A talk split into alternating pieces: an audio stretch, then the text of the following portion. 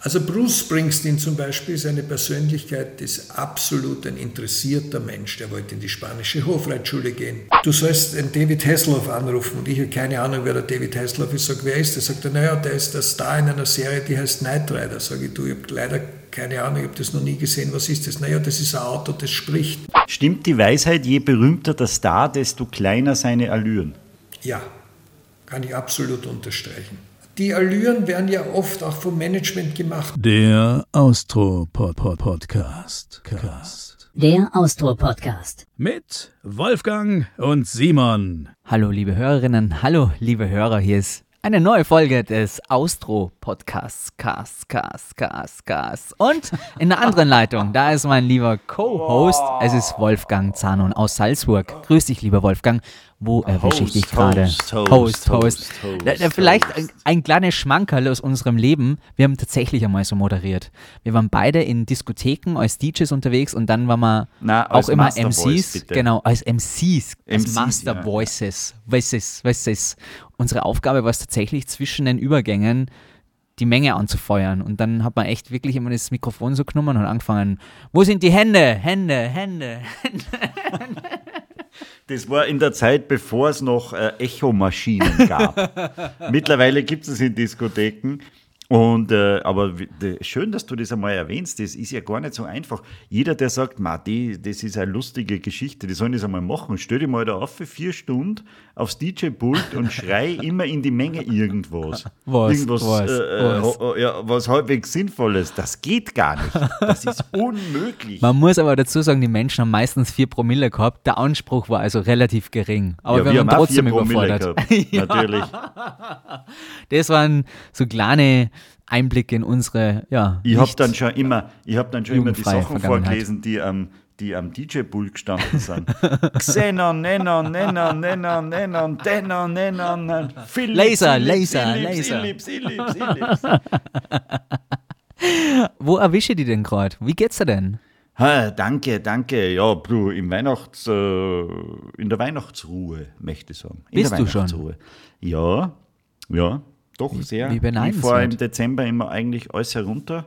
Ist mir jetzt fast ein bisschen unangenehm, dass du mich halt noch da antriffst. Mhm. Und äh, ich bin schon sehr weihnachtlich unterwegs. Aber im eigentlichen Gedanken. Wo erwische ich dich? Du, Wolfgang, ich sitze gerade in einem äh, Hotelzimmer in Köln. Ich habe eine. Produktion, bin ganz alleine. Der weihnachtliche Wirklich? Frieden hat mir noch nicht erreicht, ja. Und äh, das ist ein bisschen traurig. Ich fühle mich gerade so ein bisschen wie ein Rockstar, ehrlich gesagt, unter uns.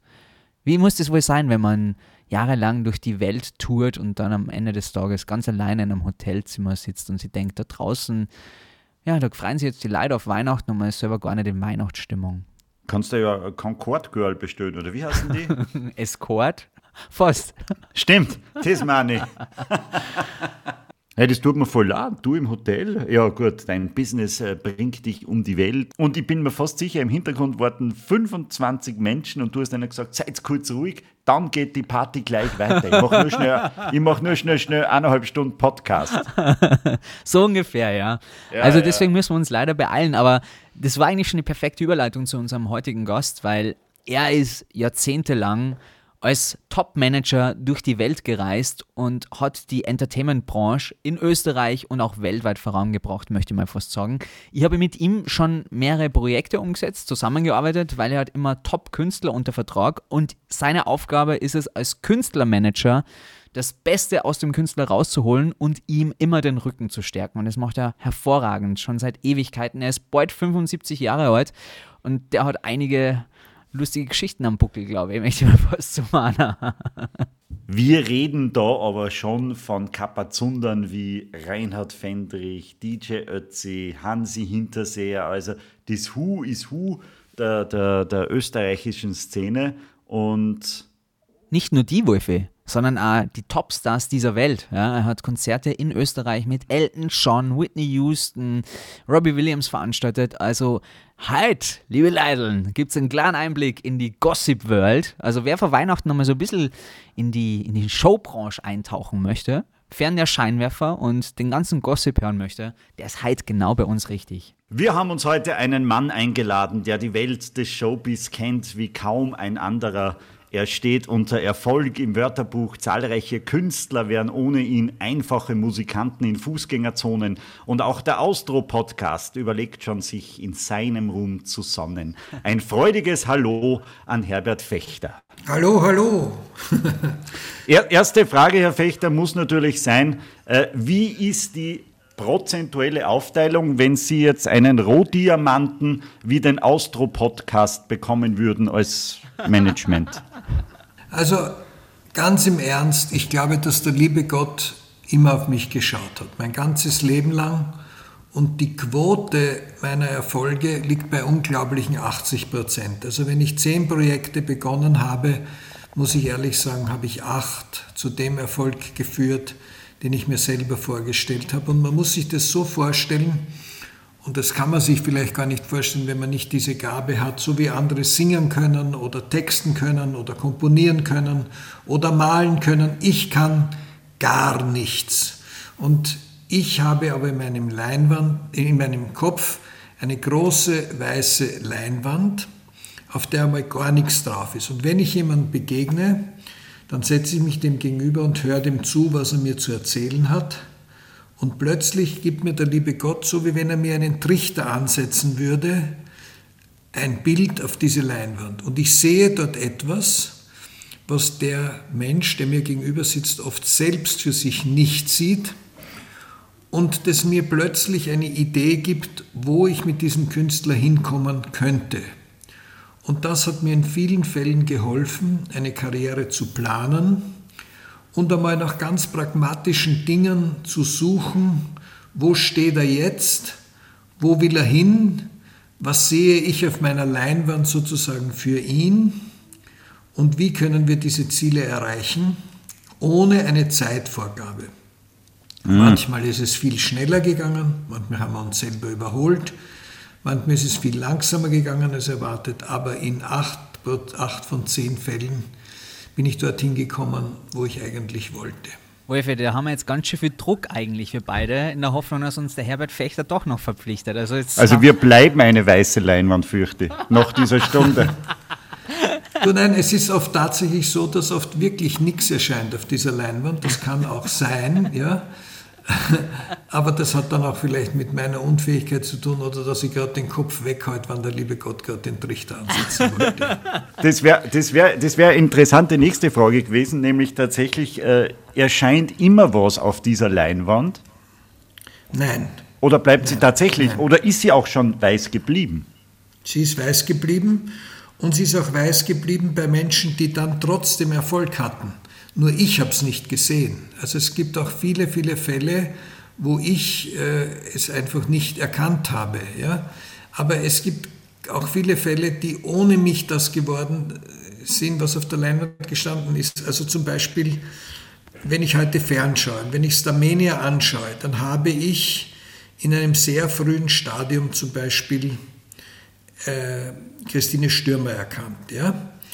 Ich habe aber trotzdem keinen Zugang zu ihr gefunden. Das heißt, ich habe nicht den Eindruck gehabt, dass ich ihr bei ihrer Karriere hätte helfen können. Und da, da waren es andere, auch sehr, sehr gute Manager, die ihr diesen Weg geebnet hat, den sie gegangen ist. Aber ich habe es irgendwo schon in mir, in meinem Kopf gesehen.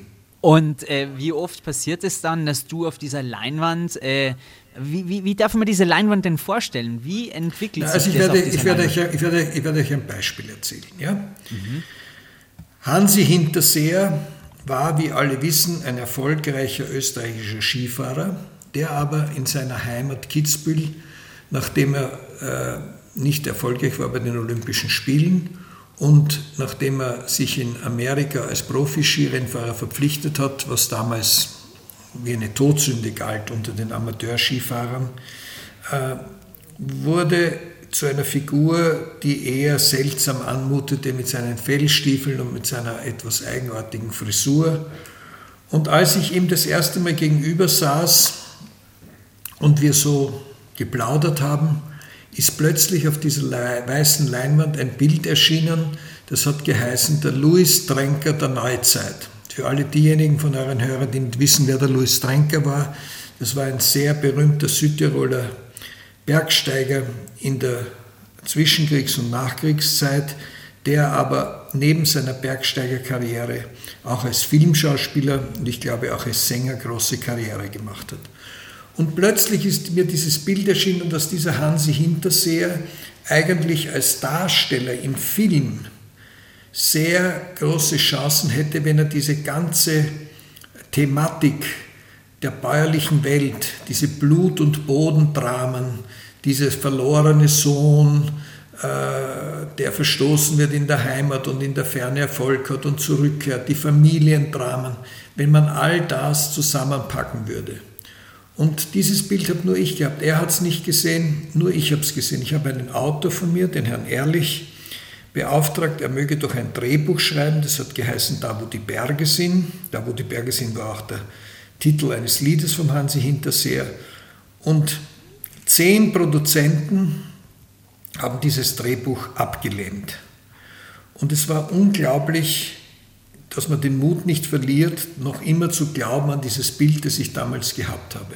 Und plötzlich kam ein Produzent, der Norbert Blecher, und hat zu mir gesagt, Herr, du hast doch ein Drehbuch, kann ich das nicht haben für den Hansi? Und ich war schon so ermüdet von dem dauernden Anbieten und dem dauernden Misserfolg, dass ich gesagt habe, ja bitte nimm dir dieses Drehbuch und schau dein Glück und versuch's mal. Und der hat dieses Drehbuch in Deutschland verkauft und es wurde zu einer der erfolgreichsten Serien überhaupt, wurde die Davos-Serie, da wo die Berge sind, da wo die Liebe wohnt, etc., etc., äh, in der ARD, die über 8 Millionen Zuschauer hatte gegen Wetten das. Ja? Also das heißt, ich habe etwas gesehen, was der Hansi nicht gesehen hat und was außer mir zu diesem Zeitpunkt niemand gesehen hat. Vielleicht nochmal der Beruf des Künstlermanagers, Herbert. Ähm, wie, wie, was beinhaltet der alles? Was muss man da alles können? Man ist wahrscheinlich Psychologe, man ist Animateur, man ist, was ist man denn alles? Sag mal du. Also ich erzähle euch als erstes eine lustige Geschichte und dann beantworte ich diese Frage ernsthaft. Okay. Eines wir, Tages. Sind, wir, sind, wir sind sehr gespannt, weil es wird viele Geschichten aus dem Showbiz geben, die wir dir heute rauskitzeln. Heute wird wir werden die mal, Bettdecke lüften. Heute wird mal richtig aufgedeckt. Wir sind heute die Kronenzeitung Österreich und Kurier auf Amoy und News nur dazu. Und also, Seitenblicke-Magazin, aber das gibt es nicht mehr. Eines, Tage, eines Tages hat meine kleine Tochter, die damals noch klein war, inzwischen groß ist und mich zum dreifachen Großvater gemacht hat, aber damals war sie so im Schulalter gerade. Und wir hatten an einem Samstag sehr viel zu tun. Wir hatten verschiedene Veranstaltungen und ich hatte sie mitgenommen, habe beschlossen, ich nehme sie mit. Und da gingen wir als erstes in die Wiener Stadthalle, wo ein großes Konzert vorbereitet wurde. Und sie war total begeistert vom Catering dort und sagte, also wenn ich mal was werden will, dann will ich das Catering machen, weil da gibt es so viel Schokolade und da gibt es so gute Sachen zum Essen. Dann sind wir weitergegangen ins Ronacher und dort haben die Hektiker geprobt und da hat sie die Kostüme gesehen und hat gesagt, wow, ich möchte mal Kostümbildnerin werden, weil diese wunderbaren Kostüme, das ist fantastisch, ich möchte so gern Kostümbildnerin werden.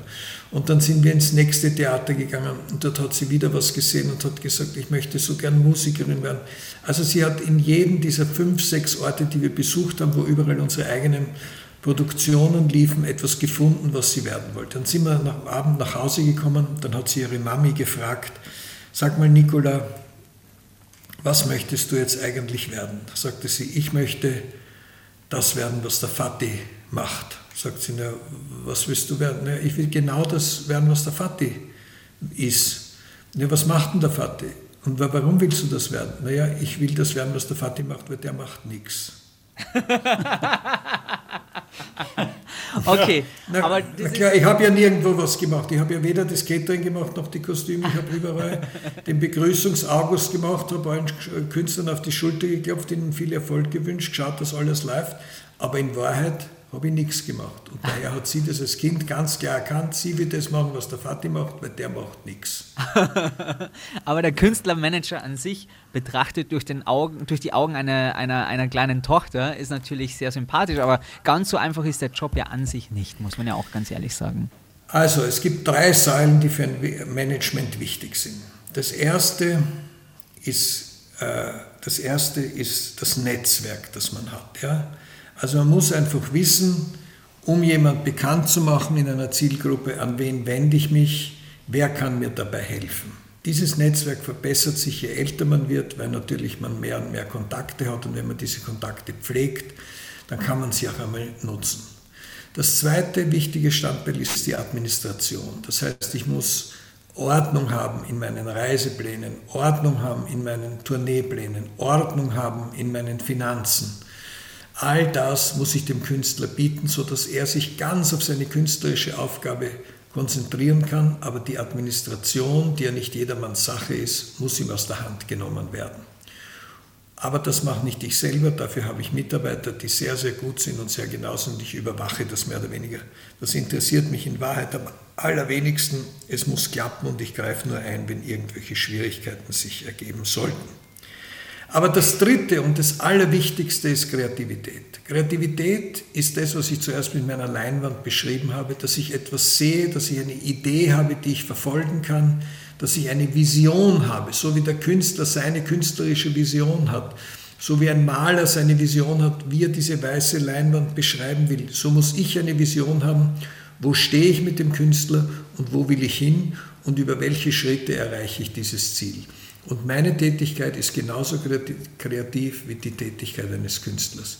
Es ist nur ein kreativer Manager, ist ein guter Manager, wenn er dazu auch das Netzwerk hat, um seine Visionen und Gedanken umzusetzen und eine ordnungsgemäße Administration, dann ist er ein guter und erfolgreicher Manager. Aber ich glaube, es ist auch ein bisschen mehr, da kommt sicher noch eine persönliche äh, äh, Variante dazu.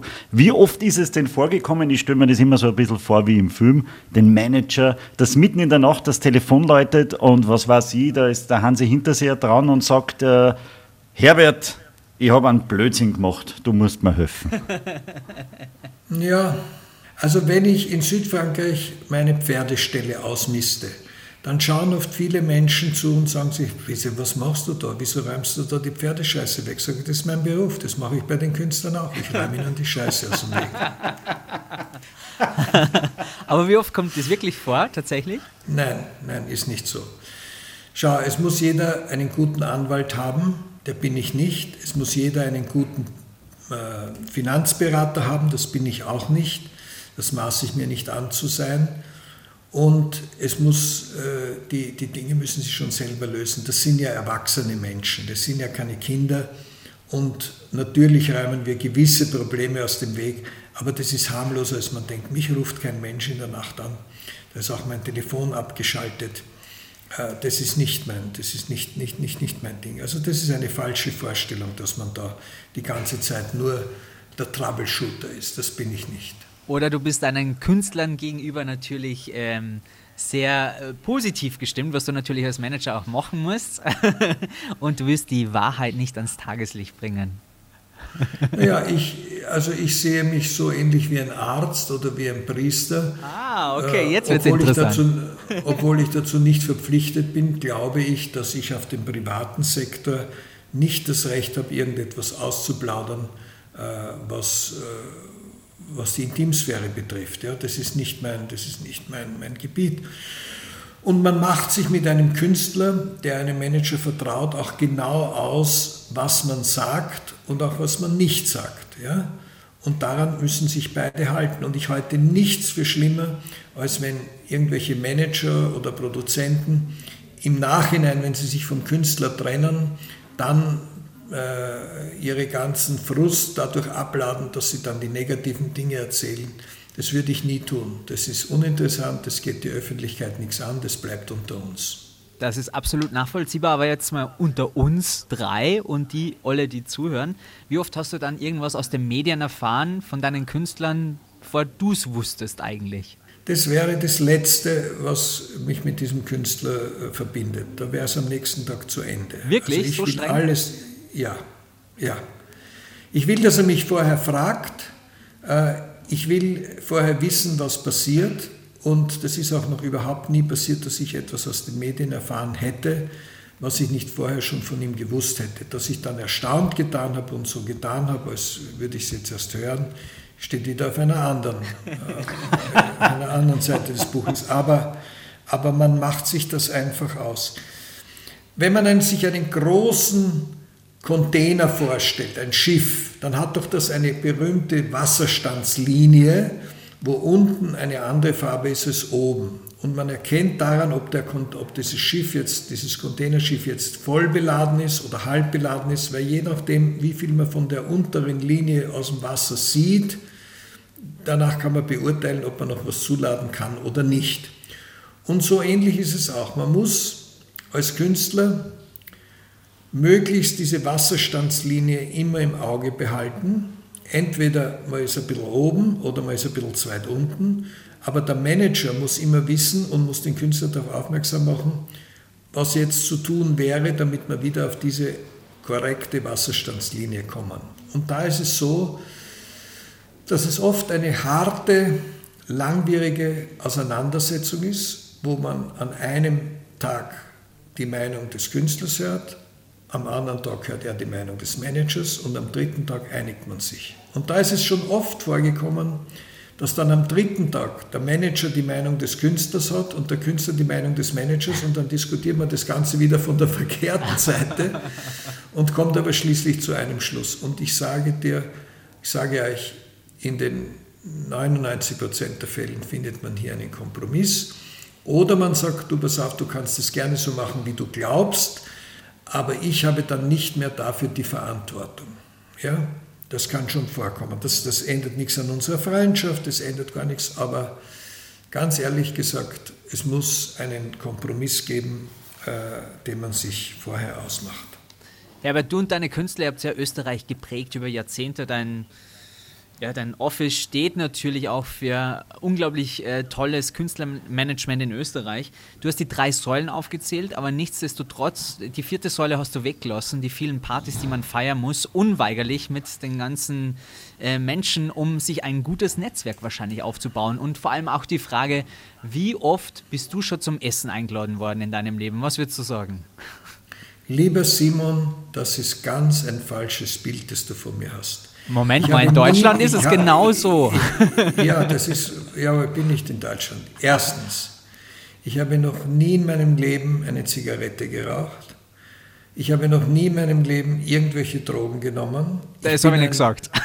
Ein Frühaufsteher und ich habe in meinem ganzen Leben nur ganz, ganz wenig Alkohol getrunken, aber ich kann mit ganz großer Sicherheit sagen, ich war noch nie in meinem Leben betrunken.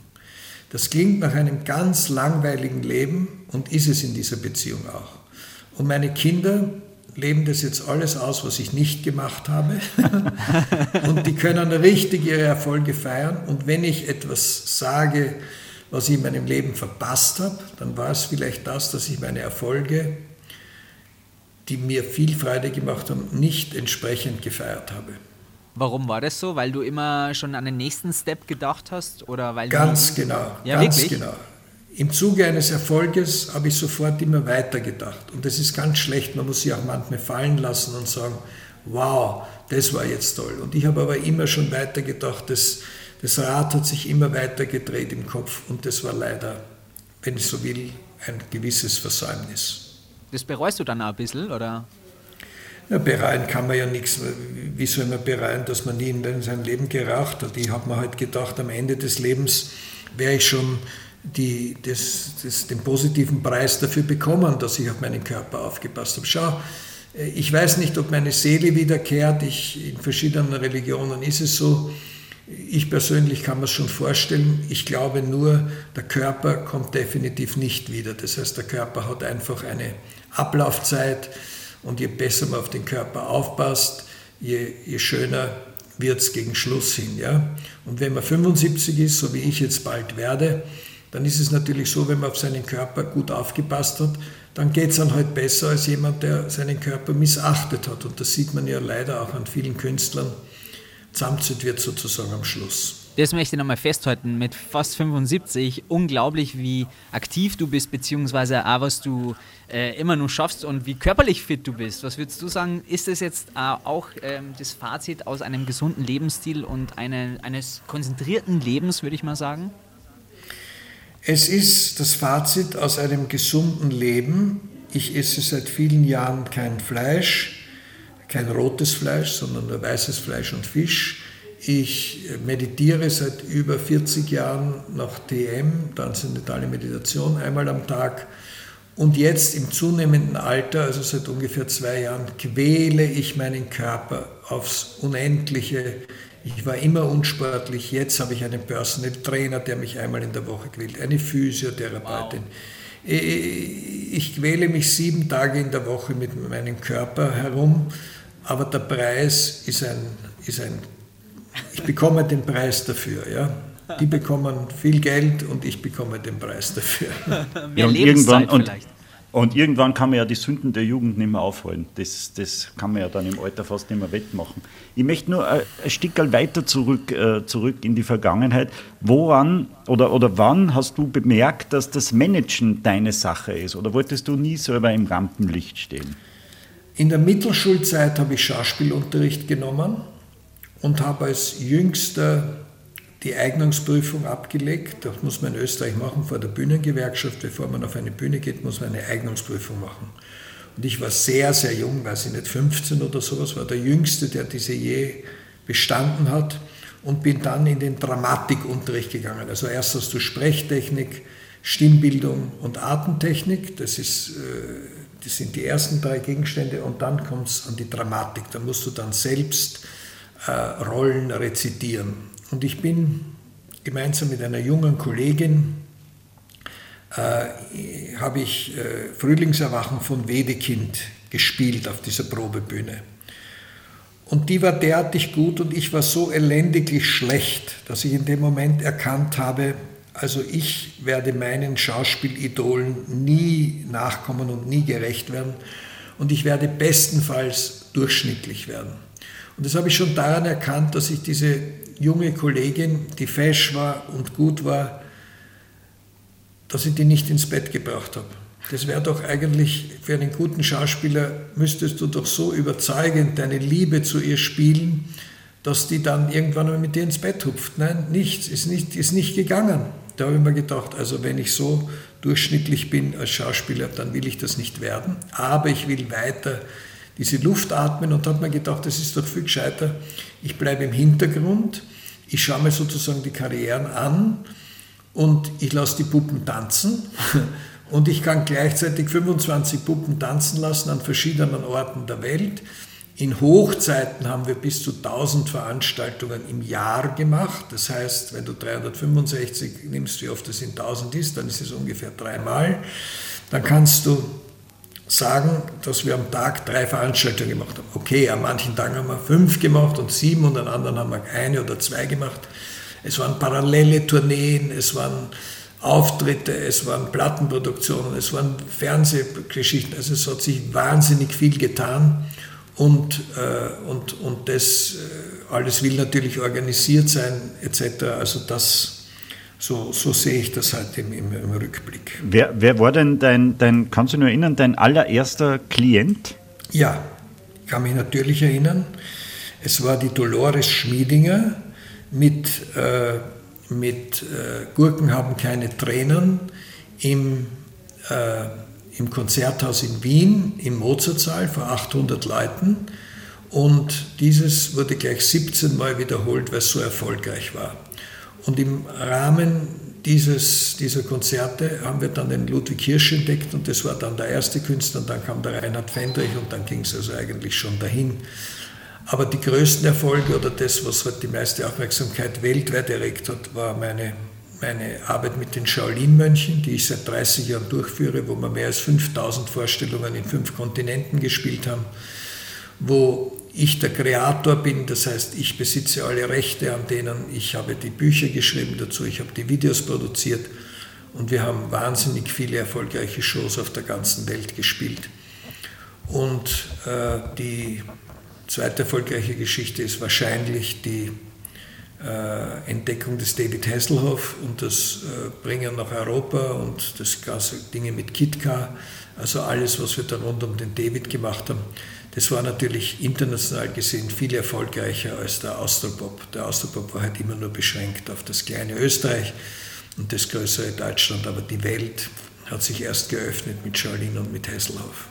Das war wahrscheinlich auch die intensivste Zusammenarbeit in deiner Karriere mit David Hasselhoff, gehe ich mal von aus, oder? Ja, es war natürlich interessant, mit einem amerikanischen Hollywood-Star zu arbeiten. Wie ist es denn so weit gekommen, Herbert? du, das war eine derartig unglaubliche Geschichte. Alles ist eigentlich eine unglaubliche Geschichte. Aber wir saßen in der Stadthalle, also ich saß in der Stadthalle im Produktionsbüro und draußen lief eine Show. Und plötzlich kam ein Journalist, der gerade aus LE zurückgekehrt ist und der gesagt hat, du Herbert, ähm, du sollst den David Hasselhoff anrufen. Und ich habe keine Ahnung, wer der David Hasselhoff ist. Ich sage, wer ist der? Sagt er, naja, der ist der Star in einer Serie, die heißt Knight Rider. Sage ich, du, ich habe leider keine Ahnung, ich habe das noch nie gesehen. Was ist das? Naja, das ist ein Auto, das spricht. Sage ich, also bitte, was ist jetzt der 1. April oder was? Ich soll einen amerikanischen Star anrufen, der redet, ein Schauspielauto, ein sprechendes Auto hat. Na, das, äh, ja, bitte ruft den an, der ist gerade in Österreich Nummer 1 in der Hitparade. Sag ich, du, ich, ich kenne den nicht, das ist ein Witz, ich rufe den nicht an, an das, das, das kann er nicht wahr sein. Nein, bitte ruft den unbedingt an. Und durch die Zeitverschiebung habe ich angerufen, er war sofort am Apparat. Hi Herbie, how are you, what are you doing? Hey, why Austria, we are number one in your country. And, and you have to buy Kit Car, it's even more popular than me. Und dann haben wir den nach Österreich geholt. Äh, und es war ein Wahnsinnserfolg, man kann sich das gar nicht vorstellen, wie sich die Leute um dieses Auto und um ihn gerissen haben. Und das wurde dann eine lange, lange, lange, lange Erfolgsstory. Inklusive aller Abstürze, muss man auch dazu sagen. Ja, ich bin ja nicht abgestürzt. Nein, nicht du. das wissen wir mittlerweile, aber der Kollege Hesselhoff. Naja, schau, wie gesagt, es sind alles nur Menschen. Menschen mit ihren Problemen, so wie es jeder hat, im privaten Bereich, im beruflichen Bereich, im persönlichen Bereich. Und diese Dinge, über die muss man hinwegsehen. Wenn ich jemand als Künstler schätze, muss ich auch einen konträren Lebensstil oder eine konträre Art zu denken akzeptieren. Ja? Also es muss ja nicht sein, dass ich nur jemand manage, der genauso denkt wie ich. Ganz im Gegenteil, es ist ja vielleicht bereichernd, wenn man jemanden trifft, der der ganz anders denkt als ich. Vielleicht äh, kann ich darauf von dem was lernen. Man kann immer noch was lernen. Es ist nie zu Ende. Du arbeitest ja immer noch mit David Hasselhoff zusammen. Jetzt ehrlich gesagt weniger. Also das hat sich dann verflüchtigt, weil er dann eher, also sagen wir so, nach 30 Jahren haben wir eine, eine Wiederaufnahmetournee gemacht. Ja? Und mit ihm persönlich ist es dann komplizierter geworden, weil er sein amerikanisches Management, mit dem wir immer gut zusammengearbeitet haben, ge ge geändert hat. Und dann wurde es ein bisschen komplizierter. Und ja, es, aber es ist wie bei einer guten Ehe, man hat die, die guten Tage in Erinnerung und die schlechten vergisst man.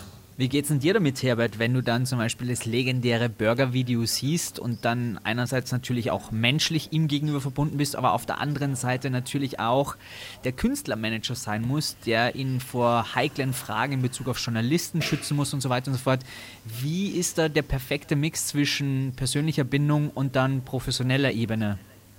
Schau, wenn man die wahre Geschichte dahinter kennt, äh, die ich kenne und immer kannte, dann weiß man, wie das entstanden ist. Und das ist ein, ich will das nicht erzählen, weil das fällt jetzt wieder unter das, was ich zuerst erwähnt habe, von wegen Schweigepflicht. Ja.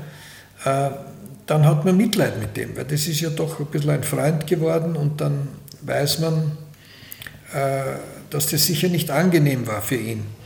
Aber er hat das dann mit Humor getragen. Er hat dann selbst äh, ein, sich immer und überall einen Burger bestellt und man hat eigentlich dann eher drüber gelacht. Ja. Gibt es jemand, äh, den du nie genommen hättest, selbst wenn er sie angebietet hätte? Also eine, ein, gibt es eine unmanagebare Person in Österreich? Ich habe niemand genommen, wo mir der liebe Gott nichts auf die Leinwand gezeichnet hat. Aber es gibt ja viele Leute, die in hervorragenden Managementhänden sind und da würde ich mich ja nie einmischen. Also ich schätze zum Beispiel den Andreas Gabalier sehr. Ich bewundere seine Karriere. Und natürlich hätte ich den gerne gemanagt. Aber der hatte von Anfang an jemand, der an ihn geglaubt hat, der ihn produziert hat, der mit unserer Branche überhaupt nichts zu tun hat, der das aber super macht. Und da würde ich mich nicht einmischen. Ich würde mich nicht einmischen in eine gute Ehe. Äh, und ich mische mich auch nicht ein in ein Managementverhältnis, wo ich weiß, der ist in guten Händen. Wir, wir, wir, wir kennen uns gut, wir telefonieren miteinander, wir reden miteinander. Er ist, glaube ich, für mich da, wenn ich etwas wollte von ihm. Das hat er auch immer wieder bewiesen. Aber, aber dass wir da Konkurrenzdenken hätten, nein. Und so ist es, natürlich gibt es viele Künstler, wo ich keinen Zugang habe zu ihrem Werk. Ja, und dann ist es natürlich ein bisschen schwer. Ja. Also es muss ja nicht, das ist ja keine Geschmacksfrage. Äh, ich, ich, ich hätte nie Damenschlammringen veranstaltet, ja. Äh, egal wie viel Geld es gebracht hätte. Ja. Also es gibt gewisse Dinge, die ich einfach, die nicht in meinem, in meiner Vision waren, sagen wir mal so. Ja. Oder, oder darf ich die Frage so, welcher Star hätte einen anderen Weg eingeschlagen, wenn du sein Manager gewesen wärst? Nein, das wäre jetzt vermessen, sowas zu sagen. Sowas zu sagen, das, das, das Wieso? Nicht, das Aber Herbert, du mit deinen 75 kannst es ja besser einschätzen als keiner in Österreich. Wenn jemand das weiß, dann du. Das ist ja fast schon eine Ehre, wenn du sagen würdest für den Künstler. Das ist so hypothetisch, das kann ich nicht beantworten. Das ist wirklich echt so, dass ich es nicht, äh, nein, das kann ich nicht sagen. Schau, schau, die, die man kennt, sind ja erfolgreich geworden. Verstehst du? Ja, okay. Da, daher kann ich nicht sagen, ich hätte es besser gemacht. Ja? Also das, ich hätte gewisse Dinge auch bei den Leuten, die ich vertreten habe, anders gemacht. Ja? Aber das ist das, was ich zuerst gesagt habe. Man diskutiert verschiedene Standpunkte, verschiedene Wege. Und wenn man sich nicht über einen Weg einigt, dann sagen wir, okay, geh den Weg, aber es ist nicht mehr in meiner Verantwortung. Ja? Sind, äh, sind Sänger leichter zu managen als beispielsweise Sportler? Weil von die liest man immer so viel. Die Karriere eines Sängers ist auf Nachhaltigkeit und Langzeitwirkung angelegt. Ja? Weil da gibt es dann ein Revival und dann gibt es so, das, das musst du anlegen. Du musst nur schauen, dass der Sänger kein One-Hit-Wonder wird und dann passiert schon vieles von selbst. Ja? Ein Sportler ist immer davon abhängig, dass er Nummer 1 wird. Und wenn er einmal lange genug Nummer 1 war, dann ist es so, dass schon Nummer 2 als Misserfolg gewertet wird. Und niemand wird schneller vergessen als ein Sportler, dessen Erfolge längere Zeit zurückliegen. Ja, ich behaupte, dass viele junge Leute heute nicht mehr wissen, wer der Hermann Mayer war. Oder die sagen, ja, das ist der aus der Raiffeisenwerbung. Ja? Aber aber, aber das, der, der Ruhm des Sportlers vergeht viel schneller.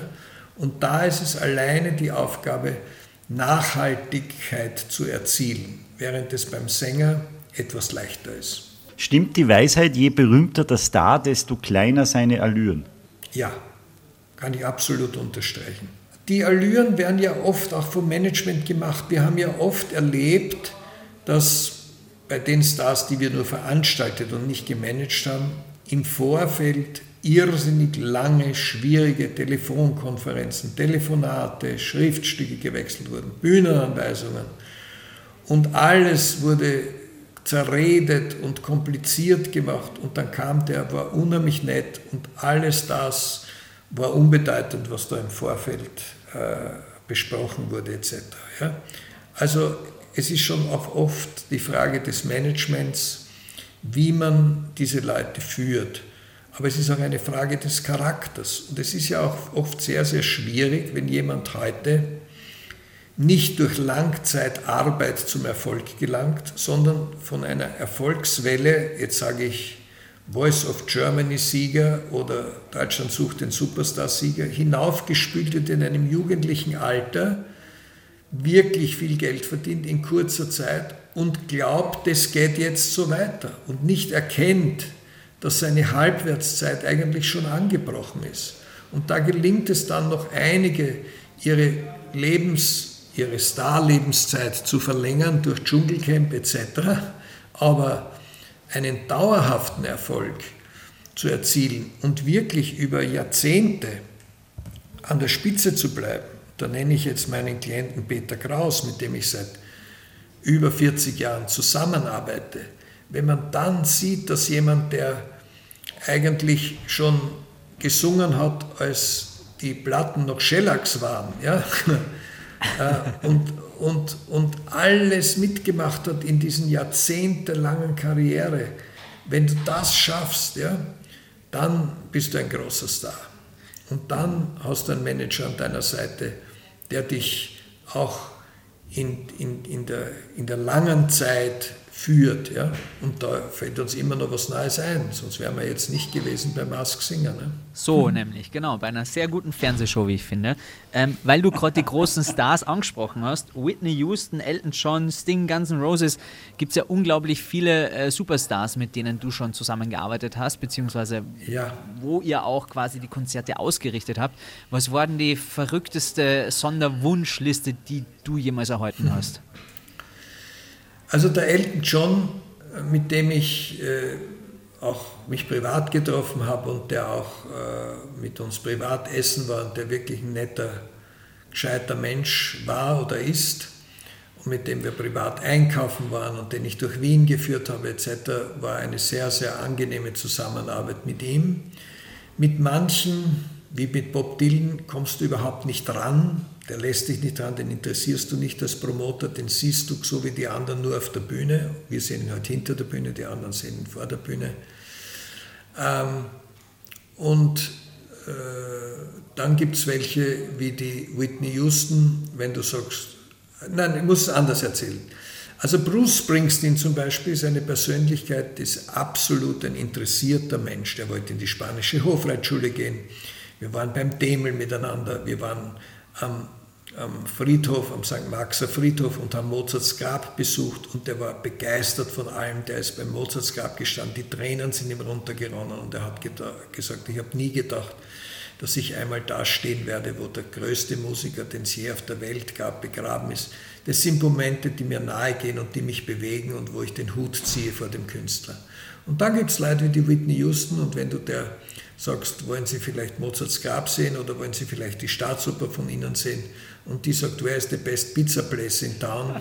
Dann ist es ein bisschen, dann ist ein bisschen was anderes. Ja. Aber, aber man weiß dann, wo, wo man steht, sozusagen. So, alles klar, da brauchen wir uns nicht, da brauchen wir uns nicht da brauchen, nicht, da brauchen wir uns nicht freuen. Die weiß nicht einmal, wo sie ist. Die weiß nicht, ob sie in Wien ist oder ob sie in, wo immer es ist. Das ist ja das Problem. Es kann sich ja niemand vorstellen, was der Preis der Popularität ist. Es kann sich niemand vorstellen, wie es ist, wenn man eineinhalb Jahre auf Welttournee ist und jeden Tag, egal ob es draußen schneit, Sonne scheint, ob Sonntag ist oder Mittwoch, egal ob Ostern ist oder Weihnachten und egal ob man in Australien in der Hitze ist oder im Winter in Europa, dass man immer um 20 Uhr auf die Bühne geht und seine Leistung bringt. Und wenn man dann jemand 150 Konzerte in 350 Tagen spielt, im eigenen Chat reist, dann ist das verlorene Lebenszeit für den Künstler, weil der muss nur sich fokussieren auf diese Stunden, eineinhalb Stunden, zwei Stunden, die er auf der Bühne steht. Und dazwischen ist Lehre, ist Reisen, ist Ernähren, ist immer dieselben Leute sehen, die ihn umgeben und, und das das, das, das kann sich niemand vorstellen. Das ist der Pakt mit dem Teufel. Du unterschreibst, wenn du sagst, ich will ein Weltstar sein, den Pakt mit dem Teufel. Du bist nirgends intim, du kannst nirgends allein sein, du musst ein eigenes Hotel mieten, wo keine anderen Gäste sind, sonst hast du da ein Autogrammwünsche. Du kannst in kein Restaurant gehen, du kannst nicht irgendein Hausen anbraten. Du kannst nichts tun, du hast deine Privatsphäre, verlierst du. Du hast überall Paparazzi und Journalisten, die auf irgendeinen Fehltritt oder eine blöde Bemerkung oder irgendwas warten. Ich glaube, nur Royal zu sein ist noch schlimmer.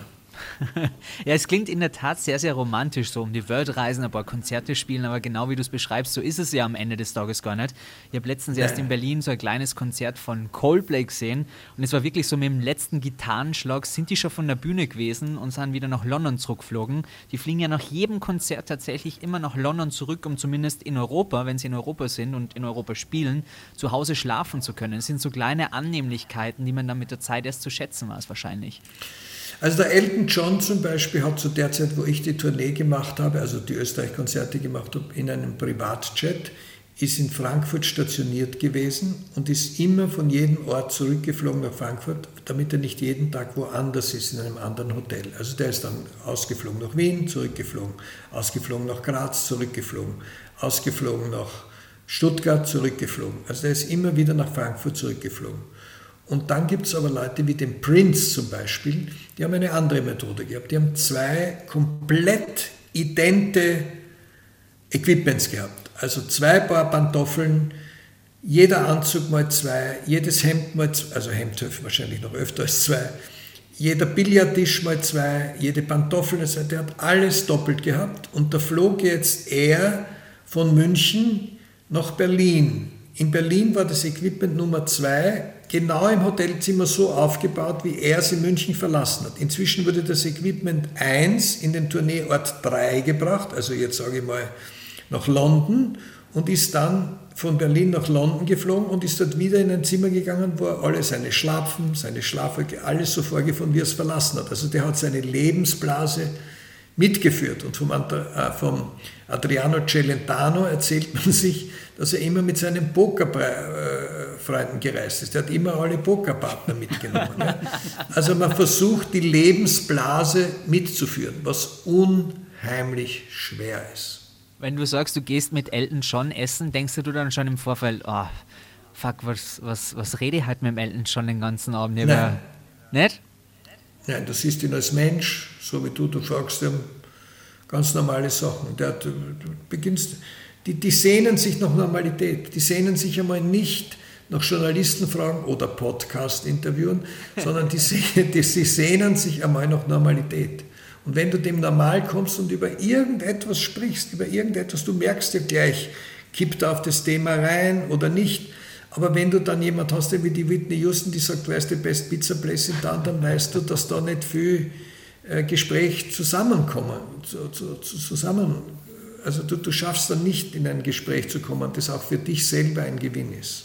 Glaubst du als Künstlermanager ähm, beurteilen zu können, ob den Stars und den Menschen, die im Rampenlicht stehen, vielleicht ein gewisses Gen fehlt, was wir allerdings alle haben? Also weil die halt ohne, ohne Rücksicht auf Verluste wirklich dermaßen krasse Rampensäuer sind, vor der Kamera sind scheißen, auf der Bühne Gas geben.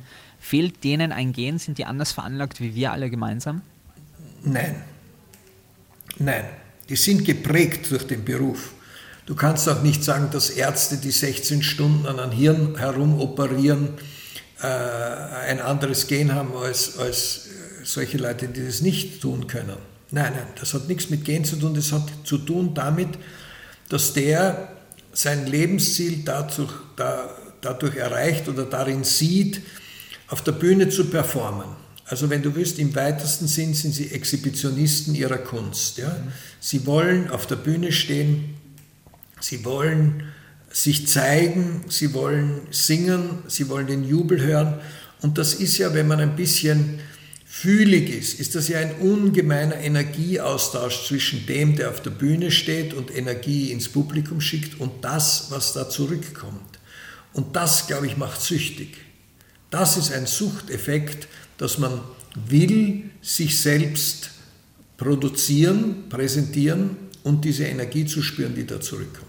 Wie schwer ist es für dich dann in deinem Beruf, den Künstler nach dem Konzert, nach dem Fernsehauftritt vor Menschenmassen entsprechend abzuholen, damit er nicht in ein tiefes Loch fällt, weil davon hört man ja auch immer hm. wieder.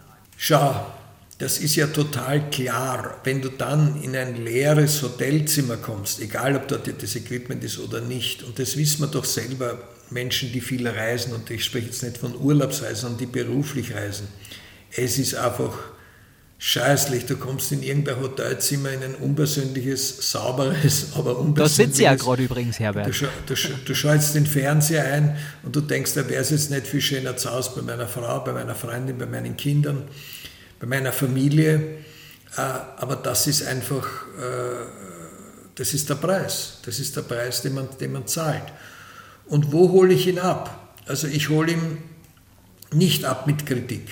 Also es wäre ganz falsch, das habe ich, diesen Fehler habe ich früher mal gemacht, aber das ist mir nicht sehr oft passiert, dass mir jemand, der von der Bühne kommt, sagt, ja, aber da hast du es gemerkt, also da, der hat, einer, der hat gar nicht applaudiert und der ist ausgegangen und da, also es passieren ja oft Dinge, die nicht positiv sind, ja.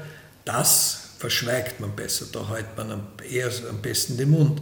Das kann man am Tag danach, wenn alles schon ein bisschen vergangen ist, sagen, du, übrigens ist dir das aufgefallen, der eine, da war das dem vielleicht zu laut oder was. Weißt du, das, ja. da, da, muss man sehr diplomatisch und sehr vorsichtig sein. Und da kommt es auch an, da habe ich natürlich jetzt in meinem Alter mehr Kompetenz, da hört man eher dazu, als Junger hast du überhaupt keine Chance als junger Manager. Ich glaube, dass die Qualität darin besteht, dass du dir den Kopf des anderen aufsetzt. Ja? Also wie Boah, wenn ich das beim Wolfi machen würde, noch Herbert, dann hätte ich ein riesengroßes Problem. Dann hättest du ein riesengroßes Hirn. Aber einen Hättest du schmächtigen dann keins, Körper. und, und, und du hättest dann keins mehr, Wolfi? Ah, schau, ein, ein, ein kleineres, ein kleineres, übersichtlicheres. Nein, aber ich, ich versuche mich in den hineinzufühlen, was mir natürlich nicht perfekt gelingt, aber ich kann mir ungefähr seine Situation vorstellen. Ja? Und aus dieser Situation heraus agiere ich. Also ich versuche jetzt, äh, dem Zeit zu geben, das zu verdauen, was ihn gerade bewegt. Wenn er mir sein Herz ausschütten will, höre ich ihm zu. Ähm, und du kommst ja dann auch oft in die Rolle des Freundes. Ich habe mir allerdings angewöhnt, es nicht zu nahe an mich herankommen zu lassen, sondern zu versuchen, dass da schon eine gewisse Distanz bleibt. Ja? Und deswegen sage ich, es ist jetzt leichter, weil man mir gewisse Lebenserfahrung und gewisse Erfahrung in meinem Beruf zubilligt und daher mir eher zuhört und eher glaubt. Und wenn mich die Leute nicht verstehen, dann sage ich, habt ihr mich verstanden oder soll ich es euch noch einmal erklären oder ein Bild bringen oder sowas. Also es ist jetzt ein bisschen leichter, als es war und ich mache auch, glaube ich, weniger Fehler als früher. Da, das, immer das kleine hinten noch. Äh, Das, sind das eine sind die großen Konzerte mit Robbie, mit Whitney Houston und so weiter. Und das andere sind dann die Shaolin-Mönche, die vor knapp 30 Jahren äh, das erste Mal nach Österreich kamen. Das ist ja das komplette Gegenteil, oder? Oder da, das, da kam es ja auch eher durch Zufall dazu. Es ist das Gegenteil, wenn du die Art des Inhalts nimmst. Aber es ist dasselbe, wenn es darum geht, dass Leute dafür Eintritt bezahlen und unterhalten werden wollen. Wobei du den Begriff der Unterhaltung ganz, ganz weit fassen musst. Für mich ist das Entertainment beginnt, das schließt niemand aus. Das ist ein riesiger Schubladkasten mit tausend Schubladen, egal wo du rausziehst. Im einen ist Volksmusik drin, im anderen Schlager, im anderen ist Klassik drin, im anderen ist Operette, im anderen ist Hip-Hop, im anderen, es ist überall was anderes drinnen. Aber die Leute zahlen Eintritt, die werden ja nicht gezwungen, zu den Shaolin-Mönchen zu gehen. Die gehen dorthin, weil sie sich entweder für China interessieren, weil sie sich für Kung Fu interessieren, die interessieren sich für irgendetwas und dann müssen sie rausgehen und sagen, das war 30 oder 35 Euro oder 50 Euro oder 100 Euro oder was immer es kostet, das war's wert.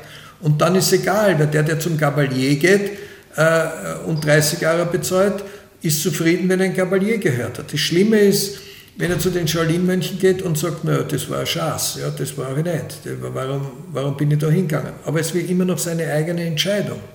Aber wenn ich die Leute berühre, wenn ich sie im Herzen berühre oder im Bauch berühre oder im Hirn berühre, dass sie sagen, wie ist denn sowas möglich, äh, dann, dann ist es den Eintrittspreis wert und dann habe ich meine Aufgabe als Veranstalter erfüllt. Und daher Aber ist was- für mich da kein Unterschied. Was haben diese Mönche vor 25 Jahren auf deine Leinwand gemalt? Ha.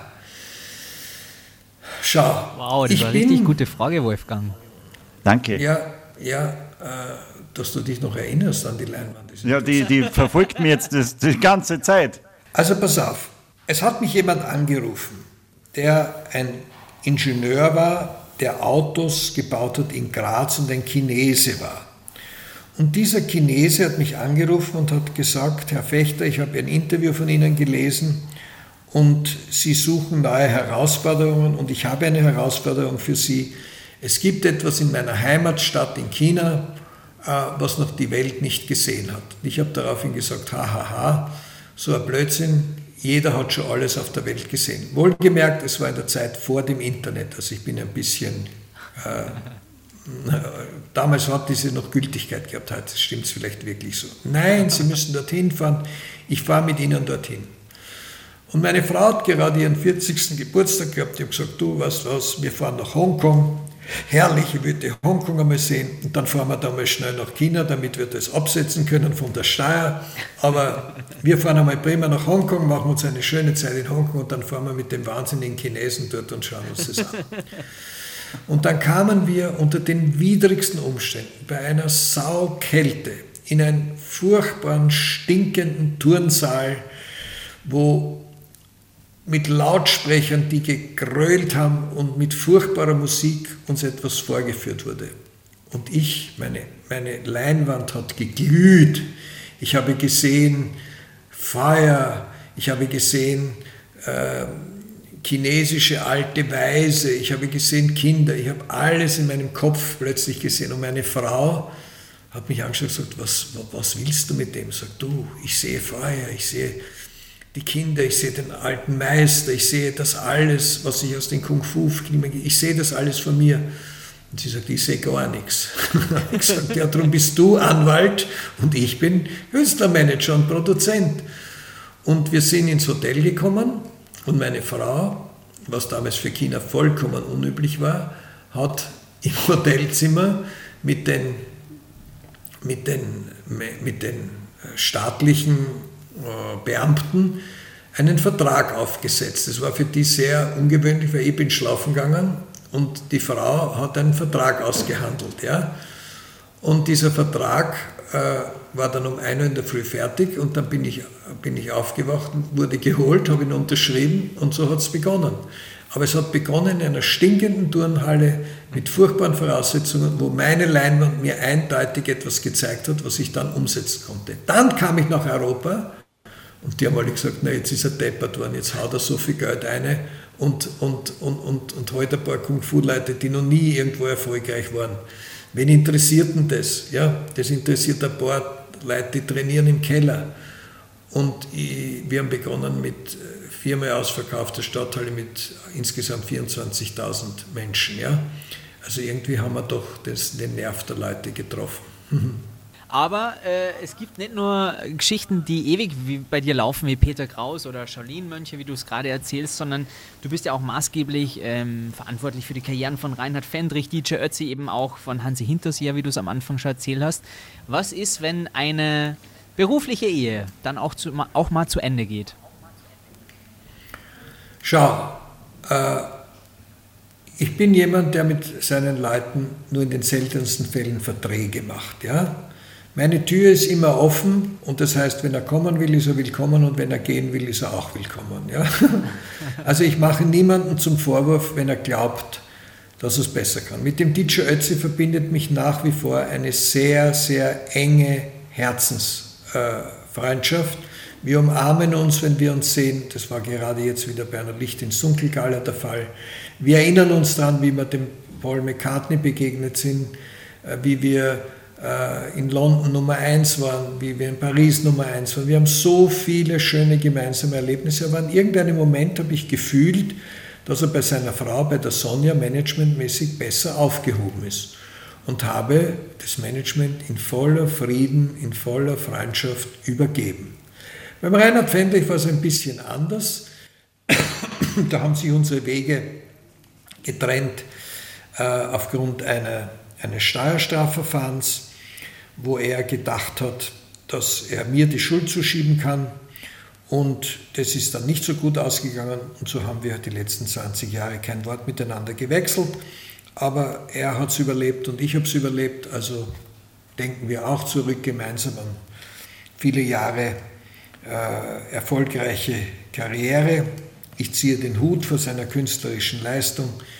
Von mir hat man nie irgendwo ein schlechtes Wort über ihn gehört oder gelesen und wird man auch nie tun. Das fällt in das, was ich zuerst gesagt habe.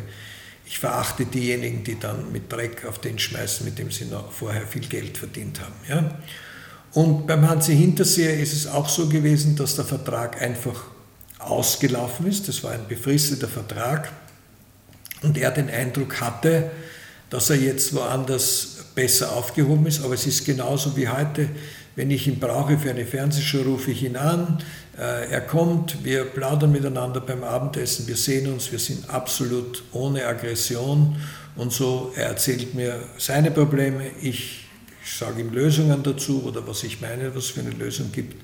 Also das, das ist ohne, das ist wie eine Scheidung es gibt Scheidungen mit Problemen und es gibt Scheidungen ohne Probleme. Und Scheidungen, äh, wo man aus dem, auch wenn es eine Scheidung ist, im Guten auseinandergeht und trotzdem Eben. einen guten Kontakt Eben. zueinander hat. So ist es. Weil man gemeinsame Kinder hat, um die man sich kümmert.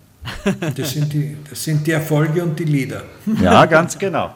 Ist es, ist es generell äh, 2021 äh, leichter ins Rampenlicht zu treten als, weiß ich nicht, 1980? Also wenn wir jetzt von den Sängern sprechen. Ja, von den Sängern. Dann ist es so, dass früher bei den Plattenfirmen, bei den Konzernen ganze Abteilungen damit beschäftigt waren, sogenannten E&R-Abteilungen, Artist- und Repertoire-Abteilungen mit Managern, mit Sekretärinnen, mit Talente-Scouts, mit Produzenten an Karrieren zu arbeiten. Da wurde über viele Jahre viel Geld investiert, um dann im Endeffekt eine Karriere zu starten. Sei es Peter Alexander, sei es Udo Jürgens, also diese Leute, die, die, die ihr Leben lang bei einer und derselben Plattenfirma waren, die, die wirklich langfristige Karrieren, nachhaltige Karrieren geprägt haben.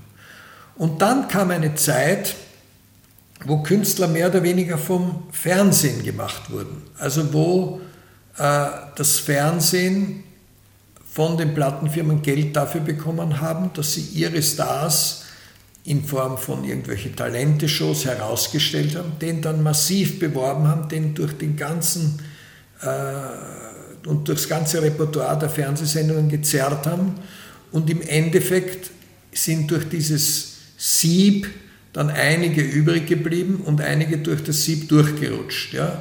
Und die Plattenfirmen hatten eigentlich nur mehr eine Vertriebsfunktion. Also die haben dann nur mehr das Produkt vertrieben, weil es war Fernsehbeworben. Dann hat er Dieter Bohlen ein Lied geschrieben für den Sieger, das hat 1,5 Millionen verkauft, mhm. das zweite hat verkauft 700.000, das dritte 200.000 und das vierte hat überhaupt nichts mehr verkauft. Ja? Wurscht, weil dann war schon der nächste da, der hat wieder 800.000 verkauft. Also da wurden die Leute durch das Fernsehen, durch Marketing groß und weniger durch Leistung. Das soll jetzt nicht das schmälern, aber so war es einfach. Ja? Die Nachhaltigkeit wurde, es wurde nicht auf die Nachhaltigkeit Wert gelegt, sondern auf den raschen Erfolg, das rasche Cash. Und den Preis dafür haben die Plattenfirmen heute bekommen. Sie sind quasi degradiert zu Vertriebskanälen. Zwei letzte Fragen habe ich noch an dich, Herbert. Die eine ist, ähm, kannst du denn selber überhaupt noch Fan von jemandem sein oder hast du alles erlebt, hast du jeden gekannt, hast du jeden gesehen, brauchst du es gar nicht mehr? Bist du irgendwo mal Fanboy von jemandem? Also sagen wir mal so, es ist für mich schwer, etwas zu besuchen, eine Musikveranstaltung oder ein Konzert, ohne die Scheinwerfer zu zählen, ohne mir zu denken, ui, wie viel Produktion, wie viel kostet das, was ist das? Also ich habe immer noch diesen professionellen Zugang. Ja?